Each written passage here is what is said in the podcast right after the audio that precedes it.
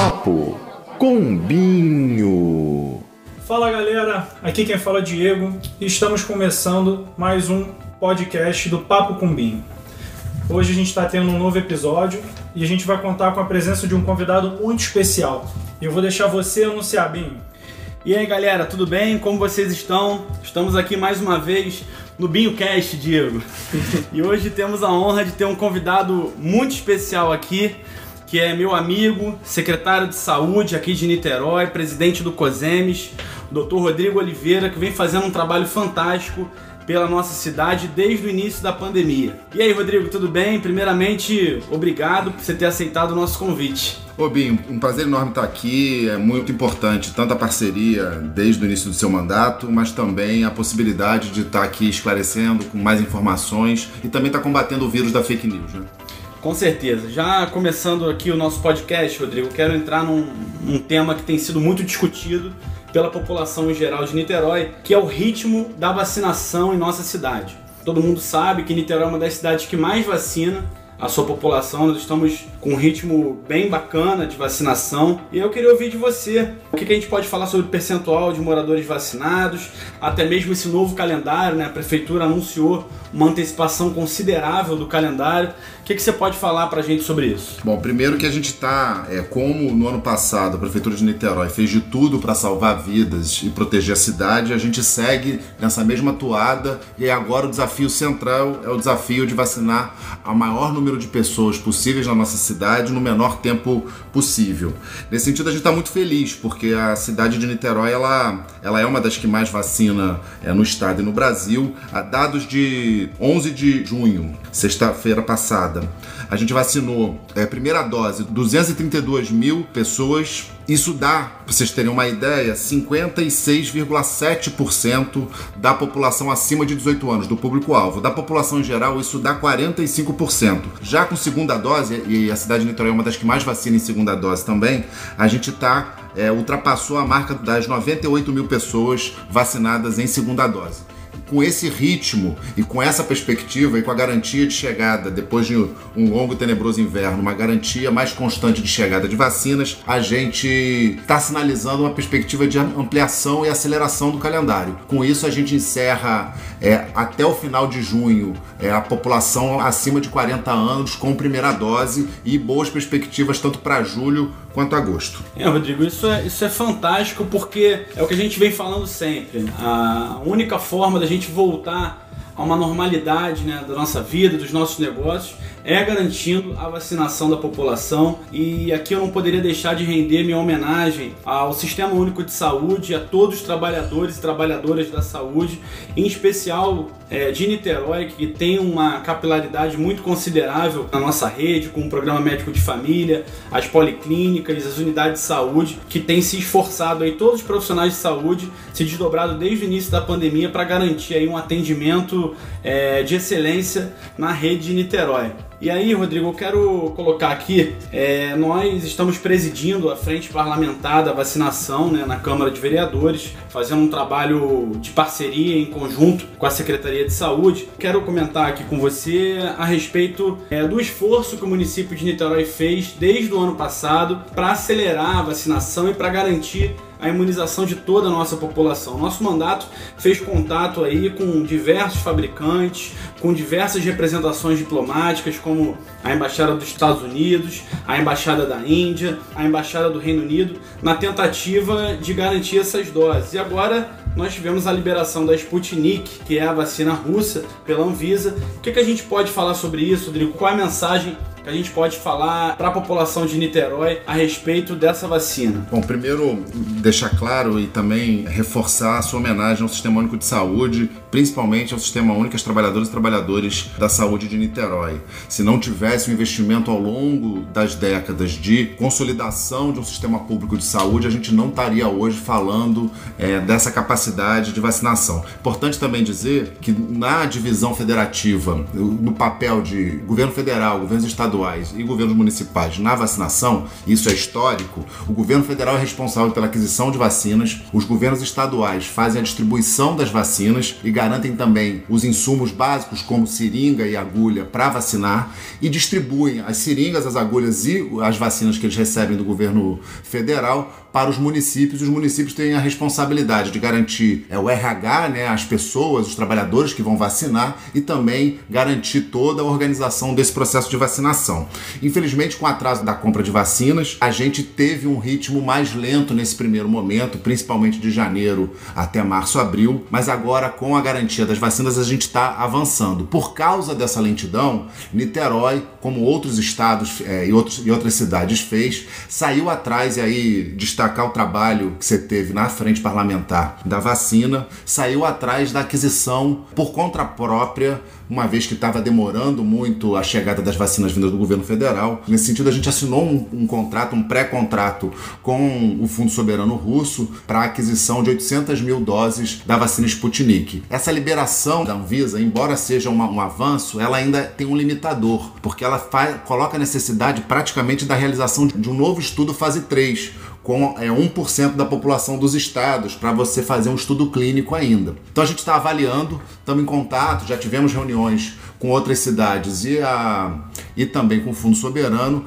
para avaliar a pertinência de manter contrato com o Fundo Soberano, uma vez que estabilizando a chegada das vacinas, a gente tem, como eu falei anteriormente, a perspectiva de até o meio de setembro, na pior das hipóteses, com as vacinas do Programa Nacional de Imunização, concluir a população acima de 18 anos. Então é algo que a gente está avaliando, se vale ainda o esforço ou se não, porque é um princípio que a gente sempre prezou desde o início do enfrentamento à pandemia, além da urgência e da defesa da vida, é a discussão da publicidade, mas principalmente da economicidade nas ações de governo nas ações da política pública. Rodrigo, acho que esse, esse ponto de vista que você traz é importante e também cumpre esclarecer para quem está nos ouvindo que a Prefeitura de Niterói não comprou as doses da, da Sputnik, fez apenas um termo de intenção de compra das doses. Nós não efetuamos nenhuma compra, não fizemos nenhuma transferência de recurso público. E um outro aspecto que eu acho importante também é que nós temos um canal aberto. A gente não sabe ainda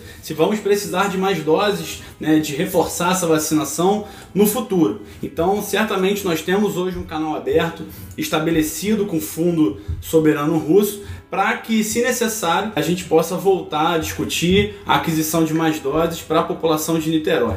Mais do que isso também, a gente tem uma parceria entre legislativo e executivo para não só manter esse canal aberto, mas para garantir a proteção da cidade, né? Com certeza. E, falando de garantir a proteção da cidade, eu quero tomar aqui um ponto, Rodrigo, que é com relação à garantia da qualidade e segurança das vacinas disponíveis. Desmistificar um pouco essas fake news que tomaram conta aí das redes sociais e também do, do cotidiano do povão é, a respeito de que uma vacina é boa, outra é ruim, uma vacina dá reação, outra não dá. Quero lembrar aqui, é, para vocês, amigos e amigas que estão é, acompanhando o nosso podcast, temos várias vacinas que são ofertadas no, no, Plano Nacional de Imunização de Doenças, como as vacinas da gripe, da H1N1, da HPV, que tem vários fabricantes diferentes. E aí a gente, quando vai tomar a vacina de gripe, a gente não pergunta qual é o fabricante da vacina. Isso acho que é importante, Rodrigo, você como autoridade sanitária do nosso município, mandar essa mensagem para as pessoas é, no sentido de que todas as vacinas que estão disponíveis e que estão sendo ofertadas na rede municipal são confiáveis. Então, acho que isso é, isso é muito importante. A gente precisa ter muito claro que todo esse programa de imunização, nacional de imunização, ele nasceu de ontem. Ele vem de décadas e décadas de investimento na saúde pública do Brasil e teve um avanço muito grande, inclusive, a partir da criação do Sistema Único de Saúde, que colocou como uma, como uma das agendas centrais a dimensão da vacina. Não é à toa que o Brasil é um dos países que tem maior e melhor cobertura vacinal, comparando inclusive com países europeus, com Dinamarca, Noruega, os próprios Estados Unidos. É muito pela ação do Sistema Único de Saúde ao longo dessa década. E uma das coisas muito centrais desse processo é a garantia da segurança e da eficácia dessas vacinas. Então, o Programa Nacional de Imunização, junto com os servidores da Anvisa, eles garantem hoje todo um processo minucioso de avaliação da tecnologia que a gente está incorporando E eu consigo, com isso, garantir de forma muito tranquila toda vacina que chega pelo Sistema Único de Saúde, através do Programa Nacional de Imunização na cidade de Niterói, todas elas, a Coronavac, a AstraZeneca, a Pfizer, a Janssen, que vai chegar daqui a pouco, elas são vacinas seguras e são vacinas eficazes. E a melhor vacina é a que chega antes no nosso braço. Eu acho que isso é fundamental. Para finalizar, eu queria destacar dois elementos porque tem a ver com a velocidade que a gente precisa vacinar a população. Vacina, ela tem um elemento que é para mim. Eu estou protegido, mas uma vez eu estando protegido, eu protejo quem não está vacinado do meu lado. Por isso que é fundamental a gente vacinar o mais rápido possível o maior número de pessoas para atingir com vacina e não com infecção a imunidade de rebanho. É ela que vai proteger a cidade. É, e, e infelizmente nós vemos aí a cada dia que houve no nosso país uma escolha pela imunidade de rebanho equivocada no meu entendimento. E aqui também cabe esclarecer que a Anvisa não é uma agência de governo, é uma, uma agência de Estado fundamental, muito séria, respeitada no mundo todo. E como você falou, vacina boa é a vacina que está no nosso braço, é a vacina que salva os nossos familiares, os nossos entes queridos. E aqui, Rodrigo, é, houve também uma fake news, né, que também se disseminou a respeito da trombose, né? Isso aí é outro ponto que eu gostaria de abordar é, até falar de reações adversas que eventualmente você tomou conhecimento, mas o risco de você ter trombose, por exemplo, com a Covid é muito maior do que com relação à vacina, né? É 0,000 tanto por cento o risco de você ter trombose com a vacina. Por exemplo, as mulheres que tomam anticoncepcional estão muito mais expostas a uma trombose do que quem toma a vacina contra a Covid, não é mesmo? Não, exatamente. Teve, por conta de um caso de evento adverso que aconteceu de fato e tem e, e um risco, você teve um esforço é, justamente na, num programa que chama-se Farmacovigilância no, no Sistema Único de Saúde, que é justamente após eu iniciar a administração de determinada tecnologia, eu acompanho ela para ver se eu tenho algum evento adverso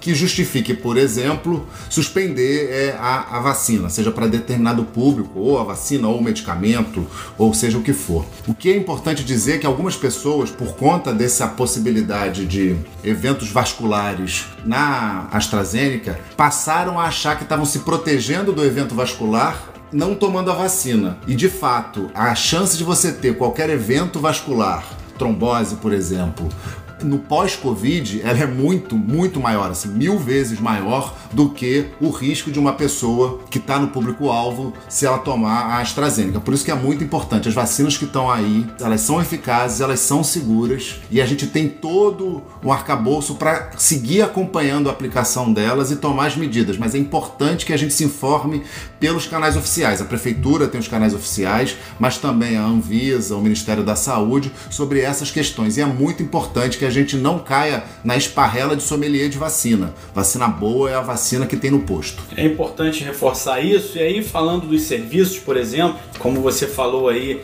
é, para as pessoas se informarem, acho que esse canal também pode ser um canal de informação importante. Recentemente nós tivemos aí uma indicação que o nosso mandato sugeriu para ampliação né, do horário é, agendado para vacina, na tentativa de organizar um pouco uma iniciativa que foi muito louvável da parte da Secretaria Municipal de Saúde. E aí eu queria que você passasse, Rodrigo, aqui para a galera que está nos ouvindo, como está o calendário, onde acompanhar, os locais de vacinação, os documentos que são importantes levar também para a população niteroense garantir a sua imunização o mais rápido possível. Bom, primeiro a população de Niterói pode ficar tranquila que a gente está levando muito a sério e acompanhando diária e cotidianamente todo o esforço de vacinação é, da nossa cidade. Por isso, a gente está fazendo um calendário que a gente olha para o que, que a gente vai receber de vacina e a gente projeta um calendário. Porém, toda vez que a gente vê a necessidade ou a possibilidade de aceleração do calendário, o que aconteceu na semana passada, a gente faz isso. Então, para você estar tá atualizado em relação ao calendário vacinal na cidade, é buscar as páginas da prefeitura, o site da prefeitura,